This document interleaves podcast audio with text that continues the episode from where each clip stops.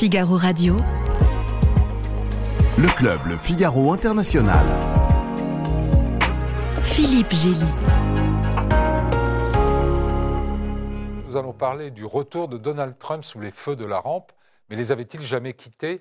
En tout cas, Donald Trump est bel et bien de retour dans l'actualité judiciaire et politique américaine. Il est candidat à la prochaine élection présidentielle de 2024. Il ne vous aura pas échappé qu'il a été inculpé à New York début avril et les nuages judiciaires s'amoncellent au-dessus de sa tête. Alors que risque-t-il vraiment dans ces multiples combats avec la justice américaine? Euh, Cette pression judiciaire est-elle un handicap pour sa campagne ou peut-être un atout? Enfin, Joe Biden euh, va-t-il voir sa candidature dopée par le retour de Donald Trump? Sur toutes ces questions, je vous retrouve dans un instant avec mes invités.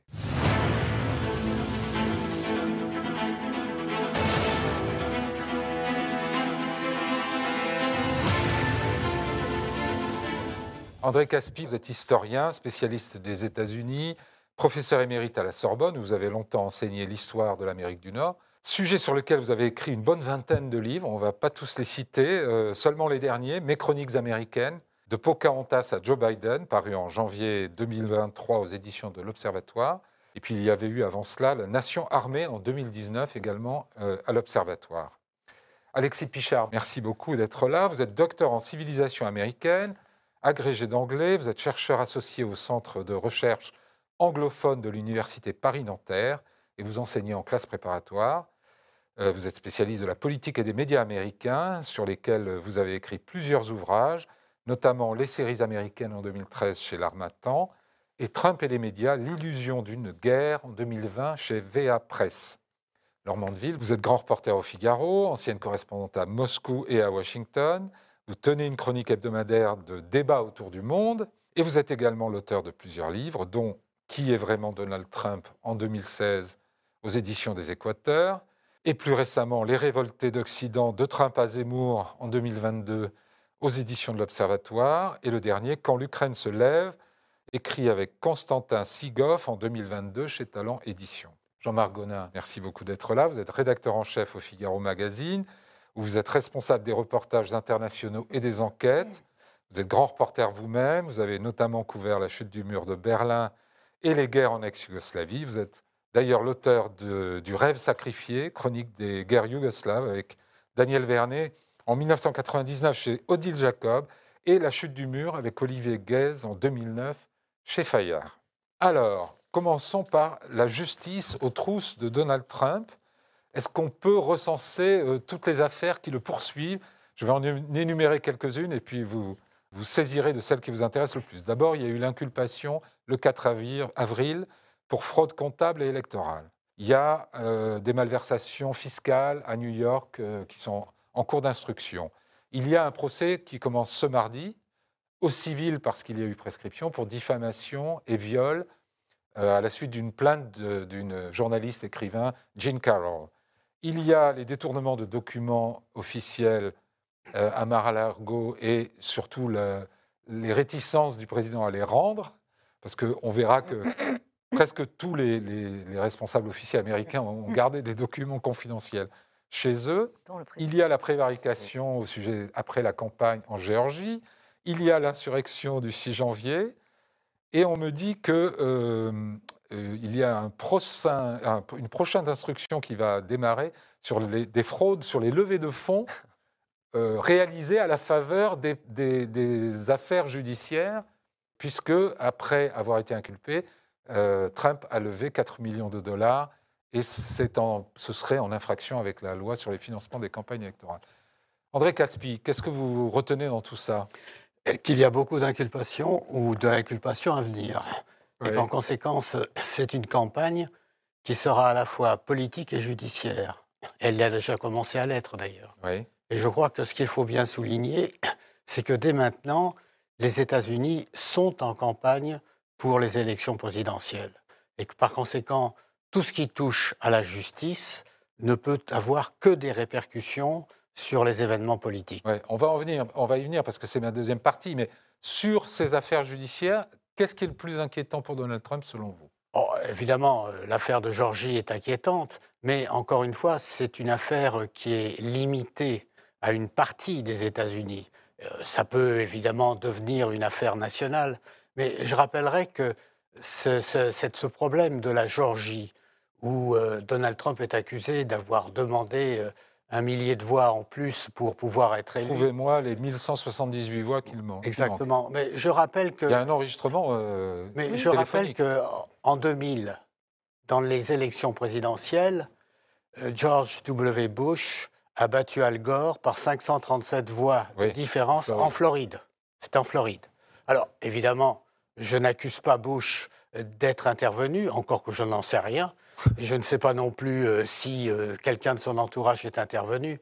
Mais il me semble que l'affaire de Georgie peut être importante, mais pas nécessairement la plus hmm, hmm. importante. Alexis euh, Pichard, votre, votre avis je, je, suis assez d'accord avec M. Caspi. Et moi, ce qui me, ce qui me qui me surprend le plus, c'est la manière dont toutes ces affaires vont couler sur Donald Trump. C'est-à-dire qu'il va s'en emparer politiquement pour euh, en fait, nourrir son récit d'un candidat martyrisé par le système, euh, qui est victime d'une chasse aux sorcières. Et dans l'optique de 2024, c'est exactement ça qu'il recherche, c'est-à-dire devenir le candidat. Justement. Donc vous êtes en train de me dire qu'il ne risque rien judiciairement parlant? C'est très compliqué puisqu'il s'est déjà déclaré candidat. Et quand on se déclare candidat, c'est beaucoup plus compliqué d'être euh, inculpé parce que justement, on peut il l'est déjà sur une affaire. Mais il peut accuser justement l'accusation de, de, dire voilà, vous essayez de, de mettre des, des, bâtons dans les roues, c'est anticonstitutionnel, c'est vous allez à l'encontre de la démocratie américaine. Donc lui, il va s'en emparer pour essayer justement de capitaliser là-dessus. En 2016, c'était le, le, le, candidat Teflon. Là, ça va être super Teflon.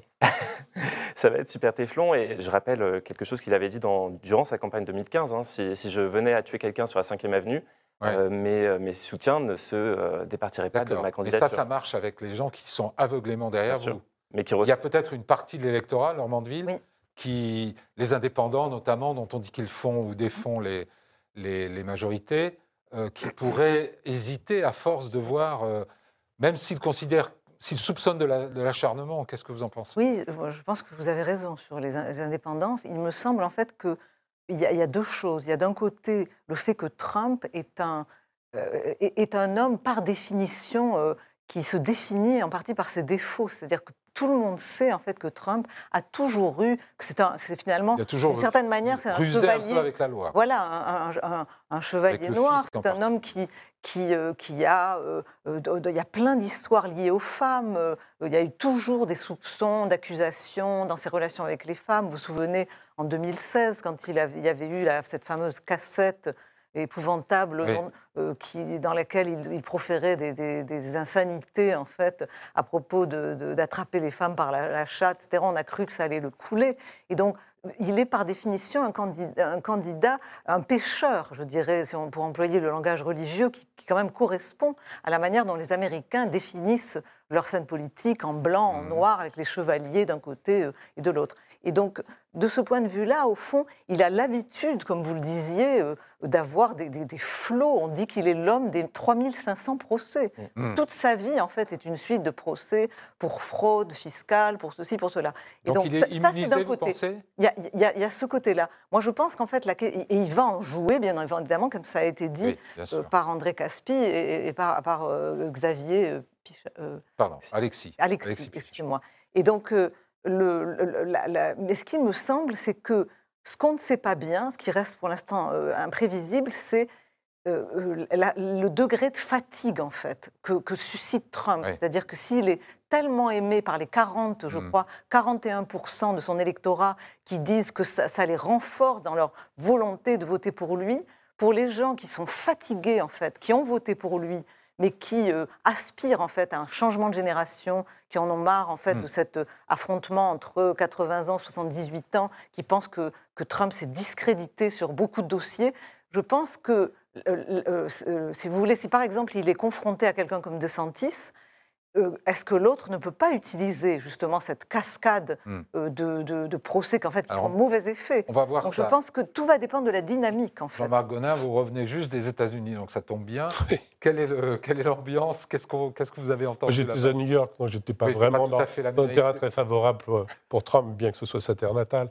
Mais euh, non, il y avait le spectacle justement autour des des tribunaux au sud de Manhattan, où il y avait évidemment une espèce de piquet de grève de ses propres supporters qui étaient là pour vilipender la justice. Nombreux ou Oui, assez nombreux. Il y avait des groupes qui se relayaient. Bon, il y a eu le jour où il est venu se faire inculper, il y avait, il y avait compris des, gens de Washington, des, figures du Congrès qui étaient venus là pour, mhm. pour faire la claque ou, la cabale, selon, selon de quel point de vue on se place. Et puis, chaque fois qu'il y a quelque chose, un événement, les caméras sont toutes là. Trump reste une star énorme, y compris d'ailleurs pour les networks qui, sont, qui, qui font son procès euh, continuellement. C'est un très bon show. Mhm. Trump, et donc il a un temps d'antenne absolument euh, extraordinaire pour rien, parce que je vous rappelle que sur cette affaire d'inculpation, on ne l'a même pas vu. Mhm. Euh, on ne l'a pas vu arriver. donc tout ça, c'était des heures d'antenne pour rien, mais c'était le, le phénomène Trump qui continue à, prospérer. Euh, une remarque sur les, sur les procès, je suis absolument d'accord avec ce qui a été dit, et je pense que l'idée de complot qu'il essaye d'accréditer faire à croire en disant que euh, tout le monde est contre la justice et contre lui. Ça marche très bien chez ses supporters. Et euh, ça, ça, on l'a vu avec les levées de fonds, ça va très vite, immédiatement, dès qu'il est inculpé de quoi que ce soit. Il y a quelques millions de dollars qui tombent du ciel dans sa caisse électorale. Donc c'est presque un avantage concurrentiel qui. Mm. qui, qui, Mais est-ce que les Américains pensent qu'il échappera une fois de plus aux griffes, entre guillemets, de la justice? Pour l'heure, euh, enfin, les Américains, c'est difficile. Il y a ceux qui pensent que euh, la, justice qui va suivra son cours et qui sera vraiment condamné. Et puis, il y a euh, tout cette, toute cette troupe, tous ces supporters qui, eux, ne, croit au complot et pense qu'il euh, il, n'a absolument rien à se reprocher.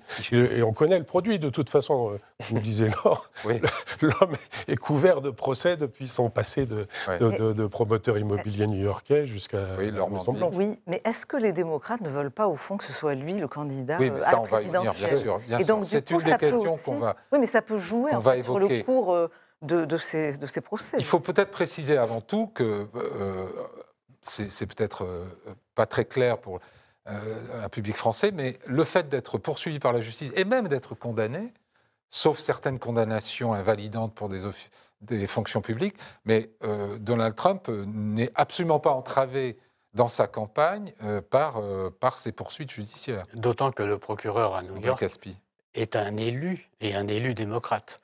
C'est-à-dire qu'au fond, tous les soupçons pèsent sur l'accusation euh, beaucoup plus que sur Donald Trump.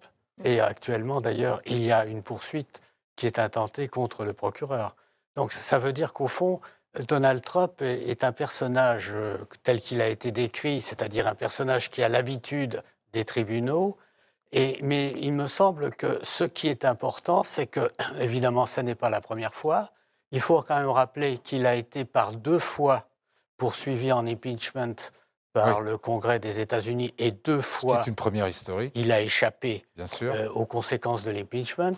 Donc ça veut dire qu'au fond, euh, c'est un homme qui est poursuivi, mais jamais rattrapé. Mmh bon, alors. Et ça va continuer, Est-ce qu'il le sera cette fois-ci ou non Je n'en sais rien. Mmh. Mais si on regarde par exemple le cas de la Floride, où il est en concurrence avec un autre républicain qui est le gouverneur Ron DeSantis.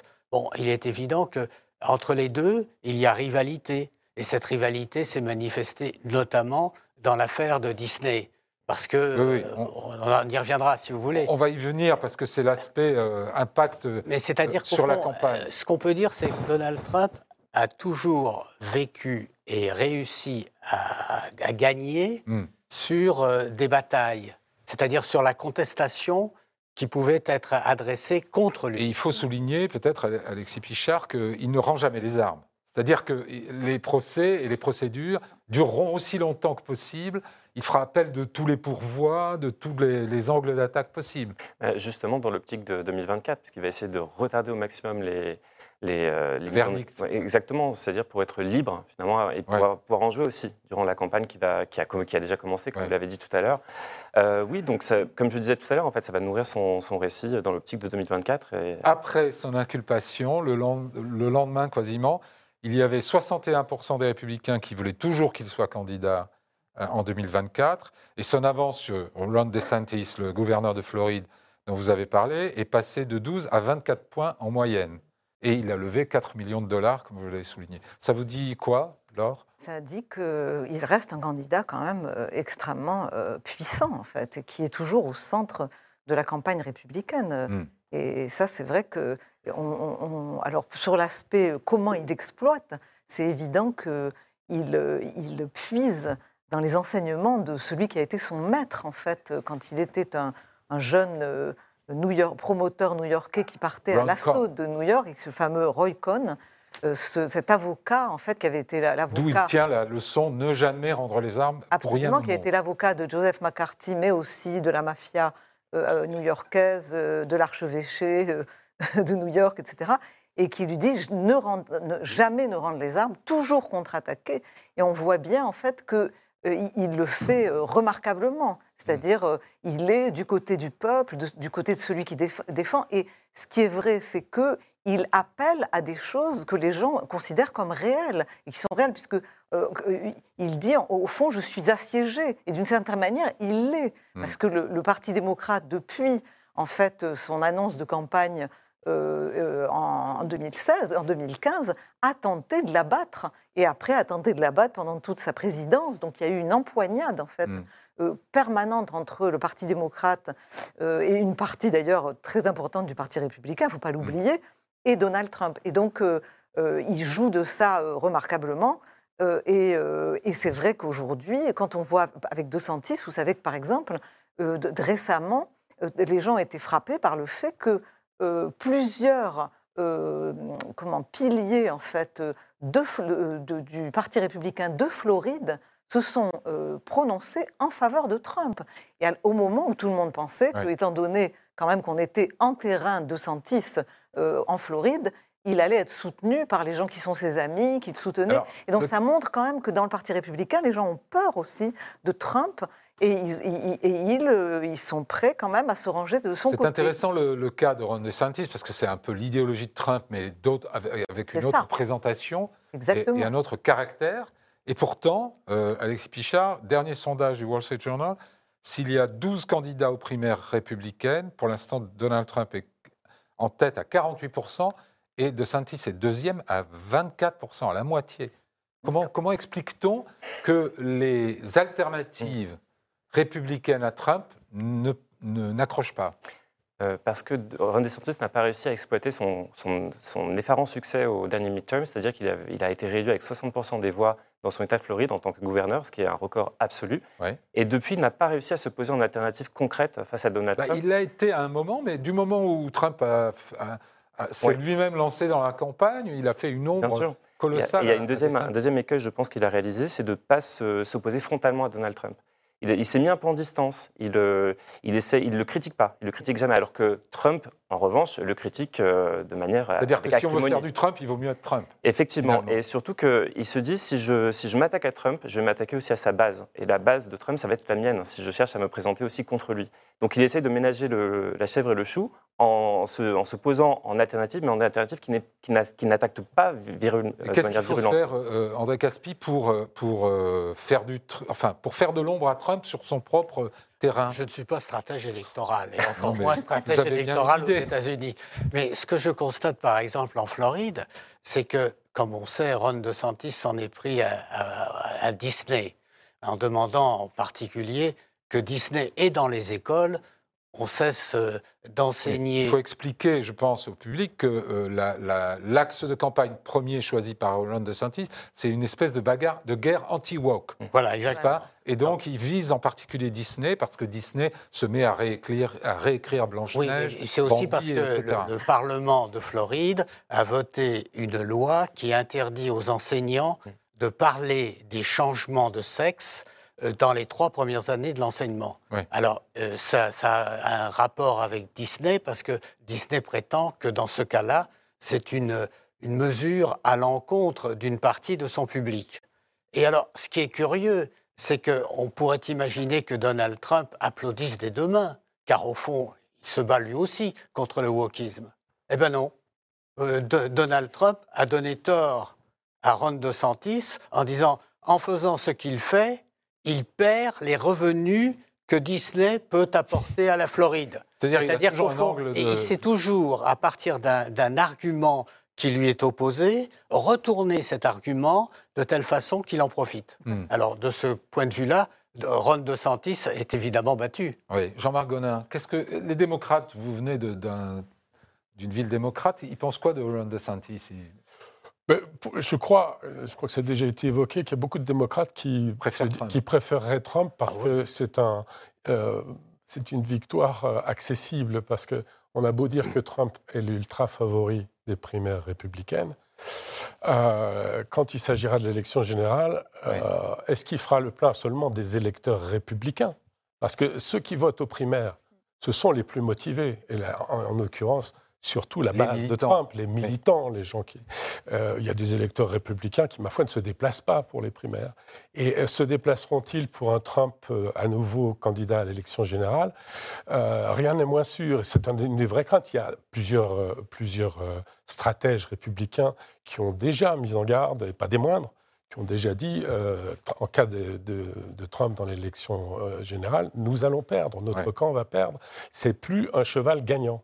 Mais euh, néanmoins, cet homme a une telle puissance. Est-ce qu'on est si sûr qu'il va gagner les primaires? Je rappelle qu'en 2008, Hillary Clinton était la grande favorite des primaires devant un certain Barack Obama. Non, on sait, on sait ce qu'il est advenu. Moi, je pense que c'est pas sûr. Et ce que disent en fait les stratèges républicains, c'est que si le reste du parti républicain et notamment l'establishment arrive à se mettre d'accord sur un candidat, ça change complètement, parce que vous mentionniez, Philippe, en fait, que quand on, aligne 12 candidats face à lui, effectivement, tout s'étale, et là, il est oui, enfin, ultra il gagnant. Deux fois, il a deux fois plus d'intention de vote que mais le en revanche, quand on, dans certains sondages, quand on, met seulement en opposition euh, DeSantis et Trump, ça change complètement. On est hmm. quasiment à égalité dans certains sondages. Alors, Donc, je voudrais vous euh, dire un, un pas si sûr que ça.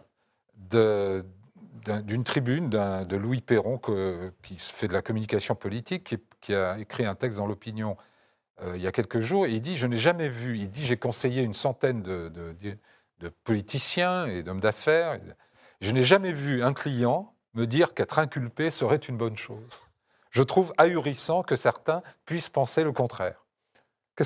Alors, est-ce que vous croyez qu'à l'usure, tout de même, cette image euh, dont on, qui, n'est est certes pas nouvelle de, Donald Trump, mais peut quand même finir par peser sur ses chances bah, électorales. Je crois qu'il faut déjà faire la distinction entre les républicains et les indépendants. Parce qu'on parle toujours des républicains et des démocrates, mais il y a quand même une masse d'indépendants qui ne se rattachent ni aux uns ni aux autres. Et c'est eux qui, en fin de compte, euh, font la décision. C'est-à-dire que c'est par leur poids. pour, pour cela, euh, pour, Trump, pour cela, Trump, euh, en effet, c'est peut-être pas le meilleur choix. Et d'un autre côté, tout dépend de, de l'autre. Bien sûr. si l'autre c'est Biden, il faut dire que pour ces indépendants, ils auront le choix entre deux mauvaises solutions. Enfin, pour eux, parce que moi je ne, je ne vote pas aux États-Unis, comme vous le savez. Donc ça veut dire quand même que là, il y a une difficulté à prévoir dans la mesure où, premièrement, on ne sait pas si les républicains choisiront comme candidat Donald Trump, on ne sait pas encore si vraiment les démocrates accepteront la candidature nouvelle de Joe Biden, et finalement, euh, je le répète, on ne sait pas si les indépendants euh, iront dans un sens ou dans l'autre, parce que euh, par définition, ils sont souvent imprévisibles et puis ils décident en fonction euh, des conditions locales, en fonction du calendrier, etc. Il y a toute une série de motivations. Ville. Oui, il y a aussi, je pense, une question de personnalité. C'est-à-dire, on va bien voir, pour l'instant, on ne peut pas savoir, et je crois que Philippe, vous le savez très bien, qu'avant d'être rentré dans une campagne américaine, avant d'avoir vu les candidats alignés sur la scène et capables de faire face au feu euh, des questions, euh, tous les uns à côté des autres, et ils vont être comparés par le public, on ne sait pas comment, qui va sortir finalement. Mm. Et c'est vrai qu'on ne sait pas si Ron DeSantis sera capable de s'opposer à Trump, alors que ce que vous disiez, c'est-à-dire que dans les, campagnes précédentes, on a vu comment Trump avait absolument laminé des candidats extrêmement chevronnés comme Chris Christie, le gouverneur de, New Jersey, Ted Cruz, euh, Jeb Bush, etc. Et là, on ne sait pas ce qui va se passer, mais c'est vrai qu'on peut aussi avoir une surprise. Il paraît qu'il y a deux autres candidats dont, le Parti républicain essaie de pousser la candidature, ce serait d'un côté Brian Kemp, le, gouverneur de la Floride. De Géorgie. De la Géorgie, pardon. Et l'autre, en fait, le, gouverneur de Virginie, Youngkin. Et mhm. donc, c'est aussi des, possibilités. Et c'est vrai que c'est toute la beauté d'ailleurs de l'élection américaine. C'est-à-dire, on a parfois des surprises. C'est-à-dire, il y a tout, à coup quelqu'un qui surgit, comme ça a été le cas de Trump, d'ailleurs, où personne n'avait parié sur lui, où on peut surgir dans le cours de la campagne. Donc, je pense que ça laisse planer malgré tout une forme de, au-delà en fait de cet électorat tellement attaché à Trump, je pense, euh, euh, vu la fatigue générale, la, le, désarroi aussi politique général qu'on a aux États-Unis, où on cherche, on cherche des issues à cette espèce de, polarisation absolue, où il y a aussi l'inflation, la crise, etc. Jean-Marc Gonard oui. Il y a un petit indice qu'on a pu relever samedi dernier. Euh, dans l'Iowa, il y a eu cette, cette réunion d'évangéliques, essentiellement, évidemment, électeurs républicains, qui ont été un, paquet de voix, un apport de voix énorme pour, pour Trump, puisqu'ils se sont mis, et Pence, Pence en était le garant comme son vice-président. Euh, cette réunion a eu lieu dans l'Iowa, où euh, il y aura les caucus dans huit mois, donc le début des primaires. Euh, et Trump n'est apparu qu'avec un écran vidéo, alors que, et de Santis également, alors que tous les autres étaient là. Et ils ont été poliment écouté, y compris Pence, euh, labellisé évangélique lui-même. Et Trump a fait un triomphe, un triomphe, mm. euh, avec cette petite allocution qui est arrivée en fin de réunion euh, dans la salle. Donc, même cet électorat-là, quelqu'un sait que cet électorat-là est quand même a, choisi Trump. C'est le mythe du roi David qui n'est pas très pieux, mais qui est le champion des, pieux. Vous avez raison, mais on, a dit euh, dans, cette, euh, dans, cette conversation, on a parlé de pêcheurs, de péché, qui est quand même très important pour ces gens-là. Or, Trump est le pécheur. Oui, mais ça, il a, surmonté cet obstacle, il a surmonté cet obstacle très pas la première en 2016. Ce n'est pas la première fois, mais il se représente. Depuis le début. Et on aurait pu imaginer que cet électorat s'effrite un peu. Or, il semble solidement derrière lui, Alexis, Alexis Pichard, vous, vous voyez un, républicain capable d'émerger euh, contre Trump dans les primaires? Non, ça va être très compliqué. Pour revenir sur le cas de Ron DeSantis, même auprès des modérés, Ron DeSantis fait peur. Mm. Euh, c'est quand même, à l'échelle de son État, c'est quand même quelqu'un qui a porté des mesures extrêmement euh, anti, anti-avortement, anti-femmes, anti-minorité. Donc, c'est surtout la, question de l'avortement qui, qui, qui, émerge encore comme une, qui va émerger en tous les cas comme une, comme une question de société qui va à mon avis, inonder le débat euh, pendant les élections de 2024. Et c'est ce qui fait peur d'ailleurs aux stratèges républicains en ce moment, c'est de voir comment ces candidats qui ont soutenu justement euh, l'avortement et qui soutiennent des mesures anti-LGBT et pas que, vont résister face aux démocrates qui, eux, vont jouer justement sur ces espaces de modération et d'entre-deux mmh. en étant beaucoup plus progressistes. Bon, la question, ça va être la, perception de l'éligibilité de, de, Trump. Euh, la moyenne des sondages dans la population générale, il n'a que 52%, je dirais, d'opinion négative. Ce n'est pas, pas insurmontable euh, pour Trump. Et dans les, avis sur Ron DeSantis, 73% des républicains ont une bonne opinion de DeSantis et ils sont 79% pour Trump. Donc ils ne sont pas très éloignés. sont pas très éloignés. Mais c'est plutôt une question d'armes. Trump est prêt à, utiliser toutes les armes à sa disposition. Il est violent. Et il n'y a pas beaucoup d'hommes politiques en face de lui qui sont capables de répondre avec les mêmes, euh, la même force. Oui, mais puis il faut quand même reconnaître que Trump a, quand même euh, une, euh, un visage connu et une parole connue dans l'ensemble des États-Unis, ce qui n'est pas le cas de Ron DeSantis. Ron DeSantis. Mais ça, ça s'acquiert assez vite bah, aux, critères américains. Il faut, le faire. Hein, Ça ne vient pas comme ça entre la poire et le fromage. Oui, regardez l'émergence d'Obama, ça n'a pas pris très longtemps. Oui, mais d'accord, mais Peut-être, mais là, dans, cette affaire, Obama, il n'avait pas un adversaire de la taille de, Trump. Il avait Hillary Clinton. Euh, oui, d'accord. Elle était déjà un peu connue. Oui, mais, oui, mais Hillary Clinton, elle, avait aussi un passif. Hein. Mhm. Euh, elle n'était pas que Comme Hillary Trump. Clinton. Hein. Comme Trump, il est connu, mais il a un pas passif. Le même, pas le même. Pas le même. Laurent Mondeville, qu'est-ce que vous en pensez? Sur, sur, euh, Hillary Clinton. Non, non, sur Hillary Clinton, sur... Euh, non, sur euh, la, capacité des républicains euh, de, faire émerger un candidat alternatif. Oui, ben, je crois que vraiment on est face à quand même une vraie question, parce que d'un côté c'est vrai que Trump, ce qui peut, là je suis assez d'accord avec ce que vous disiez, aussi ce que disait Jean-Marc, c'est que la, question religieuse c'est très intéressant, parce que mm. Trump au fond c'est quelqu'un qui ne faisait pas peur aux centristes ou aux indépendants sur ces questions-là, parce que tout le monde sait très bien qu'il a été démocrate pendant 20 ans, que pour lui, les questions culturelles, euh, l'avortement, etc., il s'est rangé en fait aux côtés de la droite parce qu'il voulait les, avoir. Et au fond, il les a eus, il les a conquis sur la question civilisationnelle, plus que sur euh, le, fait qu'il soit convaincu qu'il faille défendre l'avortement, etc. Il, les a, il les a suivis là-dessus, il a, il a nommé effectivement des juges très conservateurs, mais au fond, euh, ce n'est pas un sujet sur lequel lui-même, il ne fait pas peur là-dessus. Je voudrais juste, euh, euh, dans les esquisses de programme que Trump a produites jusqu'ici, il parle de mobiliser l'armée contre la criminalité, de purger la fonction publique, c'est-à-dire faire prêter serment aux fonctionnaires, à l'administration en place. Il parle de déporter évidemment massivement les immigrés clandestins. Il parle de créer des villes futuristes sur des terres fédérales non utilisées, toujours le bâtisseur en lui ce qui est intéressant, au-delà de ces idées, c'est qu'on est à rebours du small government qui est censé être la doxa républicaine. Euh, Alexis Oui, alors je trouve que son programme ressemble étrangement aussi à ce qu'il avait déjà euh, mis en place, en tout cas proposé en 2015-2016. Euh, il n'y a pas grand-chose de nouveau, c'est surtout du slogan, c'est de l'incantation. Donc là, il a rebaptisé Make America Great Again, c'est Make America Great and Glorious Again.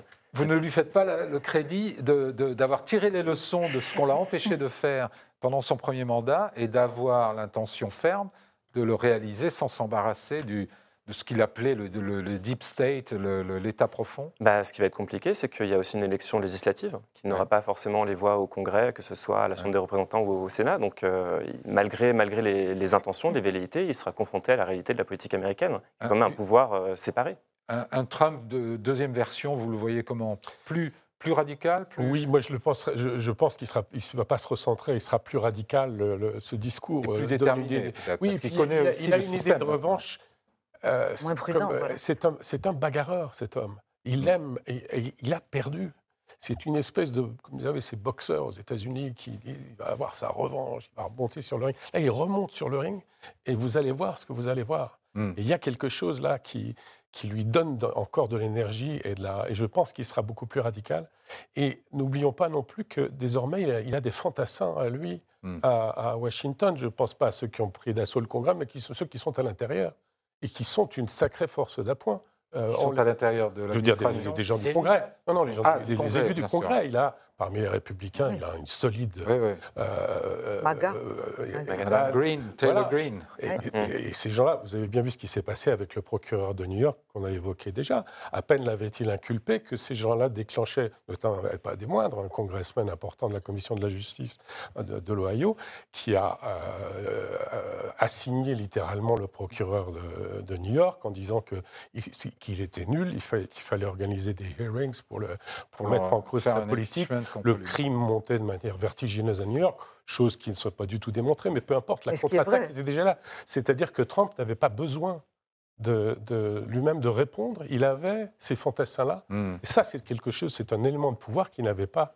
Euh, oui, alors, alors au-delà des fantassins, un, nouveau mandat de Trump, ça, ressemblerait à quoi Oui, moi je pense que ça serait effectivement qu'il y aurait un aspect de revanche qui est évident, hein. mais je crois qu'on est finalement aussi euh, dans cette Amérique divisée et, qui, et dont les deux parties se haient, dans un, dans un système de revanche, parce que les, quand, les quand, les démocrates sont arrivés, ils ont lancé tous ces procès, etc. On sent qu'ils veulent abattre le monstre, mmh. abattre l'adversaire, tuer l'autre. Et c'est vrai que c'est ça qui fait très peur dans cette Amérique, c'est qu'elle euh, elle est, euh, elle, est à couteau tiré l'une avec l'autre. Et Trump, évidemment, s'il revenait, il n'aurait plus aussi les quelques garde-fous euh, mentaux qu'il avait parce qu'il ne savait pas où il mettait les pieds, où il arrivait, il avait pris des gens pour euh, l'aider à, faire le lien, des, ce qu'il appelait les wise guys, etc., les, gens un peu sages.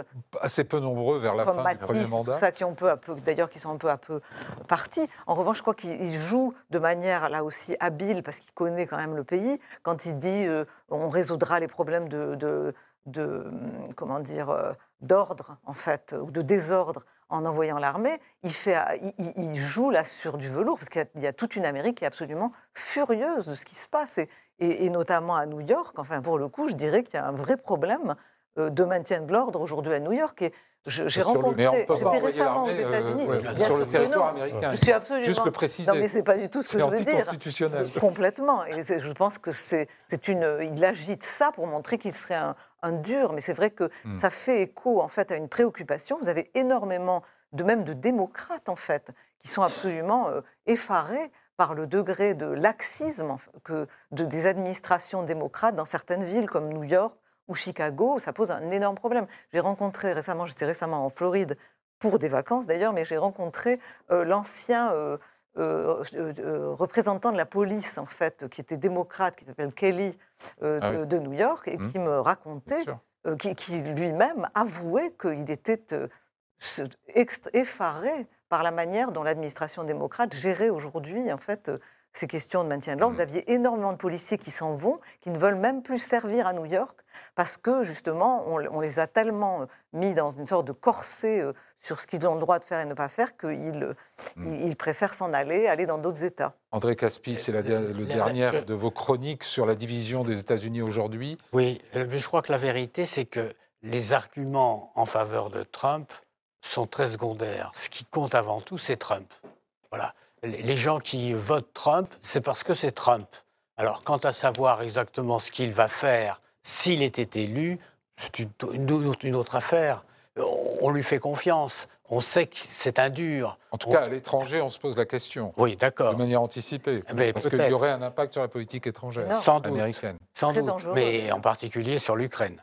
Mais, euh, mais il, a dit qu'il réglerait le conflit en 24 heures, c'est-à-dire en gros, j'appelle Vladimir Poutine et je lui dis faites ce que vous voulez. Oui, enfin, je ne sais pas ce qu'il ce qu'il a dans la tête. C'est un peu ce qu'il a laissé Mais je répète encore une fois que ce qui plaît aux électeurs, c'est d'avoir un homme qui est décidé, qui est brutal, qui veut faire de l'Amérique quelque chose d'encore plus grand, d'encore plus fort, d'encore plus sûr.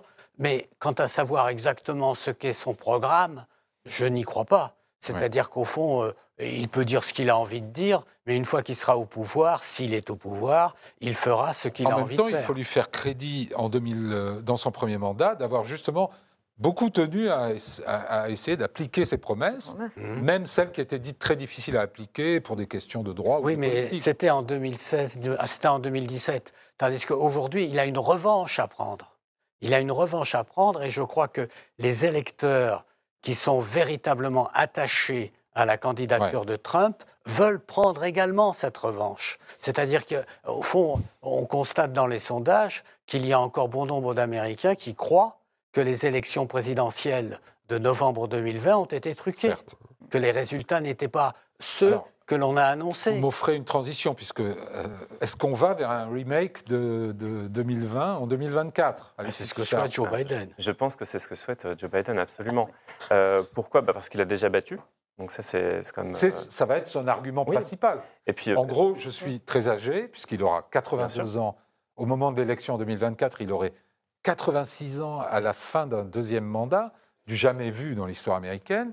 Mais son argument, c'est je peux battre Trump et je l'ai déjà battu. Oui, et surtout qu'il n'y a pas d'autres démocrates euh, en capacité de, s'opposer à lui en, interne. Euh, que ce soit Kamala Harris. Vraiment, il n'y a, pas d'autres bah, démocrates Kamala Harris a été invisibilisée pendant le premier mandat. Là, elle commence à, refaire surface à la faveur de l'avortement, qu'elle, enfin, le droit d'avortement qu'elle porte à travers tous les États. Euh, Beto O'Rourke, qui était euh, candidat au Texas finalement, euh, enfin il était, il, a il était déjà un peu trop d'échecs. Bah, oui, voilà, Pete Buttigieg, qui est aujourd'hui ministre des Transports, on l'entend pas beaucoup, il se place pas. Donc en fait toute la nouvelle garde, toute la nouvelle, la nouvelle donne. Et parmi les gouverneurs démocrates. Bah, écoutez, il n'y a pas pour l'instant personne n'émerge. Hein. Oui, mais Newsom. Gavin Newsom. Voilà, mais à part, lui, euh, je ne vois pas de candidat Est-ce que, est que la loi qu'on a prise il y a très longtemps de la politique américaine, c'est-à-dire les, les, démocrates fall in love, hmm. doivent euh, être inspirés par un candidat, alors que les républicains, les Republicans fall in line, c'est-à-dire qu'ils deviennent, ils sont disciplinés, et une fois que le, que le leader est choisi, ils s'alignent derrière lui. D'ailleurs, on l'a vu en 2016, puisque finalement, malgré les, les tiraillements au sein de l'établissement, euh, républicains, euh, les républicains ont quand même massivement voté Trump à l'époque. Est-ce que ça existe toujours? C'est-à-dire, pour, en gros, pour que les démocrates aient une chance, il faut qu'ils aient une nouvelle tête euh, qui inspire les soutiens, y compris dans les universités, que les gens puissent faire du porte-à-porte pour lui. Enfin, le modèle Clinton ou Obama, pour résumer. Est-ce que ça, c'est toujours une loi euh, enfin, intangible Je, je rappelle pour la troisième fois qu'il y a les indépendants. Oui, oui, oui. je ne représente pas les indépendants. Non, non, mais, j'observe simplement que les dernières victoires à la présidentielle des démocrates, c'était des visages nouveaux, des gens qui avaient. Euh, bon, euh, Obama était sénateur. Comment Biden, c'était pas une fall in love. Sauf Biden. Pas une... Sauf Biden, parce que c'est, précisément ma question. Est-ce que Trump a cassé cette règle oui. Euh, de, de, de, la nécessité pour les, pour les démocrates d'avoir un, candidat qui les emballe, qui les, qui les inspire parce que ce qui les inspire, c'est juste de battre Trump. Non, mais je crois qu'il y a quand même un, élément que nous oublions en ce moment, c'est que Biden a, un, un, bilan. Mm. Il a fait un certain nombre de choses. Alors, on peut les critiquer, on peut dire que c'est pas assez. Et son bilan, il est jugé comment? Il est plutôt positif, son bilan. Plutôt positif. Euh, aussi, du point de vue économique. Sa personne est, jugée de, manière plutôt négative, et son, bilan, son bilan est positif. Alors, on peut le critiquer sur un certain nombre de points, mais il n'empêche que si on compare Biden et Trump, euh, Trump, je disais tout à l'heure, c'est l'homme. C'est l'homme qu'on choisit. C'est le style qu'on choisit. Tandis que Biden, bon, il est peut-être un style un peu endormi, puisque c'est son surnom. Mais euh, d'un autre côté. Sleepy Joe. Mais d'un autre, mais d'un autre côté, euh, il a quand même euh, réussi à faire passer des lois. Des, des, des, thèmes qui mhm. sont extrêmement importants. Il, il, a fait voter quand même plus de 2000 milliards de dollars pour stimuler l'économie. Donc, c'est quelque chose qui compte, ça. Alors, je ne dis pas que ça va lui permettre de gagner les élections. Non, parce qu'il a un handicap, vous l'avez rappelé, c'est son âge. Mais à part ça, euh, il a quand même... quand même. qu'il a un autre handicap, c'est la contrepartie ou euh, l'autre monnaie de la pièce que vous venez de, lancer, c'est qu'il a fait monter les impôts. Hmm. Parce qu'il lui fallait de l'argent public. Et euh, ça, pour les républicains, ça mobilise. et, chez les indépendants, ça peut mobiliser aussi. Vous connaissez le rapport des Américains avec le fisc, avec les impôts, c'est toujours un peu compliqué. Et on est sûr, quel que soit le républicain qui sortira du chapeau, que euh, ce, oui, mais regardez promettra là, une baisse des impôts. Le, taux de chômage, mm. c'est quoi ah, Entre 3 et 4 non, mais Bien sûr. mais attendez, est-ce que déjà, parle uniquement des impôts hein. Si c'était Ron DeSantis, quelqu'un de plus jeune côté républicain, les démocrates seraient enclins à chercher eux-mêmes quelqu'un de plus jeune Pas nécessairement, parce que comme j'ai dit tout à l'heure, euh, Ron DeSantis fait aussi peur aux modérés. Donc euh, Joe Biden a quelque chose quand même d'assez rassurant. C'est quelqu'un qui quête le, l'âge n'est pas rédhibitoire pour vous. Il l'est, mais en fait, comme l'a dit M. Caspi, le, bilan est bon. C'est quelqu'un qui, a, qui a quand même réussi à tenir sa promesse du, du bipartisanisme en mhm. pleine polarisation de l'électorat américain et, du, et de justement ces républicains face au l'âge, du capitaine. Moi, je pense que l'âge du capitaine joue beaucoup et j'ai vu plusieurs sondages, euh, je ne pourrais pas vous citer de tête, mais où on voyait qu'une majorité de démocrates préférerait aurait préféré que ce soit un autre Alors, je vais vous en citer un. C'est un sondage AP. Et, attends, 26% seulement des Américains voudraient mm. que Biden se représente. Voilà. À peine. 47% des démocrates seulement. Mm. Mais s'ils s'il gagnent les primaires, ils seront 81% à la soutenir. C'est ça. Ah C'est-à-dire qu'en fait, ce n'est pas un rejet. Biden. Trump gagne. Ah, non, non. Si Biden, si Biden se présente, dans l'absolu, ils ne sont que 26% à souhaiter qu'il se présente. 47% des démocrates le soutiennent, mais ils seraient 81%, les démocrates, s'il est, s'il est finalement des primaires avec un président sortant qui se, qui se représente. Il y a déjà un candidat démocrate contre Biden, c'est Robert Kennedy, Jr. Bon, Enfin, c'est un démocrate à la sauce conspirationniste. Oui, c'est-à-dire qu'au fond, lui, il part du principe qu'il ne faut surtout pas de vaccination contre le Covid, mais il défend l'environnement. Bon, ah, chacun ses combats. Mais c'est quand même intéressant parce qu'il est, aussi, il est aussi quand même euh, sur la question de la politique étrangère. Il fait apparaître en fait ce courant euh, anti-guerre, en fait, isolationniste, hmm. qui préoccupe tellement les Européens parce qu'on voit qu'il a émergé sur le, le flanc républicain et qu'il émerge aussi sur le flanc démocrate. Euh, il, a un discours un peu Bernie Sanders sur la question je vais me battre contre la corruption, contre la, corruption des élites et de, l'État euh, euh, qui est en, comment dire, en fusion avec les intérêts corporatistes, etc. Donc un certain nombre de choses qui peuvent trouver un écho sur la gauche de l'échiquier politique qui avait tellement aimé Bernie Sanders. Il joue aussi sur son nom. Et il joue sur son nom. Bien sûr, il joue sur côté, son Robert Kennedy, son père, a été assassiné en 1968 et je pense que beaucoup d'Américains ne savent même plus qui est Robert Kennedy, le, père. Mhm. Donc, autrement dit, jouer sur son nom, c'est quand même pas un atout formidable. Mm. Oui, le mythe Kennedy est beaucoup plus opérant aujourd'hui à l'étranger mm. qu'aux États-Unis. Beaucoup d'Américains ignorent. Alors, Jean-Marc Gonin, justement, vous revenez des États-Unis. J'ai encore un chiffre d'un sondage YouGov. 44% des électeurs américains ont qualifié, on leur a donné une série de huit qualificatifs pour euh, euh, évoquer un éventuel remake de 2020 Biden-Trump. L'adjectif qui est sorti en tête de loin, c'est épuisant. Ils sont épuisés à l'avance. C'est vrai. Est-ce que ça, ça se, ressent dans les conversations bah, Cette espèce de lassitude de voir. Euh, vous le savez aussi bien que moi, les Américains ne sont pas vraiment des Français. Ils ne se passionnent pas comme, pour la politique comme, comme nous dans chaque repas de famille. Oui, enfin, la politique, c'est un beau spectacle aux États-Unis quand même. C'en est bien mis en scène euh, au moment où elle se déroule, où le, quand on arrive près du scrutin, le reste du temps, quand on est encore aujourd'hui, on est assez loin du scrutin, et la, la il n'y a pas vraiment un engagement tel pour, euh, pour, pour parler politique. Mais on, épuisant, lasse les gens, mais c'est épuisant parce qu'avoir euh, ce match de ces deux hommes qui ont 4 ans de plus, euh, qui sont vieillissants tous les deux quand même, le facteur de renouvellement d'air frais dans cette nation qui, s'est toujours donné à, plutôt à la jeunesse, c'est quand même quelque chose qui, est un peu repoussant. Alors, euh, Trump, dans ce match-là, il a l'apparence de la jeunesse. Eh oui, c'est parce qu'il est beaucoup plus vigoureux. moi, je crois qu'il y a quand même. Euh, enfin, moi, je parle beaucoup euh, avec les élites des deux camps, et je pense quand même qu'il y a une vraie. ils sont très embarrassés et très préoccupés par le fait d'offrir au, monde le spectacle d'une forme de gérontocratie d'ici deux ans va, va, aller à la présidentielle. Et donc, hmm. moi, je, il y a beaucoup de, de, démocrates qui disent que Bon, euh, le président Biden, euh, euh, c'est vrai, a remarquablement géré l'affaire ukrainienne hein, dans l'ensemble, mais c'est vrai qu'on le, sent quand même assez lent, assez très encadré. Il aurait été parfait comme un président de transition avant un renouvellement. Absolument. Donc c'est vrai qu'il rassure d'une certaine manière ce pays qui bouillonne et qui est, qui est prêt à se mettre sur la, sur la figure au sens physique du terme. Il, y a, cette crise, ce malaise profond de la société américaine, de la politique. Et donc Biden, au fond, il a, il a un petit peu gelé, euh, gelé les choses, apaisé, etc. Mais c'est vrai qu'il ne règle pas les, questions. Je ne sais pas si vous avez vu cette série euh, qui est sortie récemment sur Netflix, s'appelle The Diplomate, et qui est une série qui fait beaucoup de clins d'œil à la réalité politique de cette administration, puisqu'on a un, président vieillissant, une vice-présidente inopérante et donc on essaie de mettre en, si vous voulez, en piste une nouvelle présidente. Euh, Tout à fait. Et c'est assez intéressant parce qu'on voit le staff du président qui l'encadre en permanence, euh, qui se précipite dans la salle quand ils entendent qu'il veut boire du café parce qu'ils lui disent ah non vous n'avez pas le droit parce que c'est mauvais pour votre cœur, etc.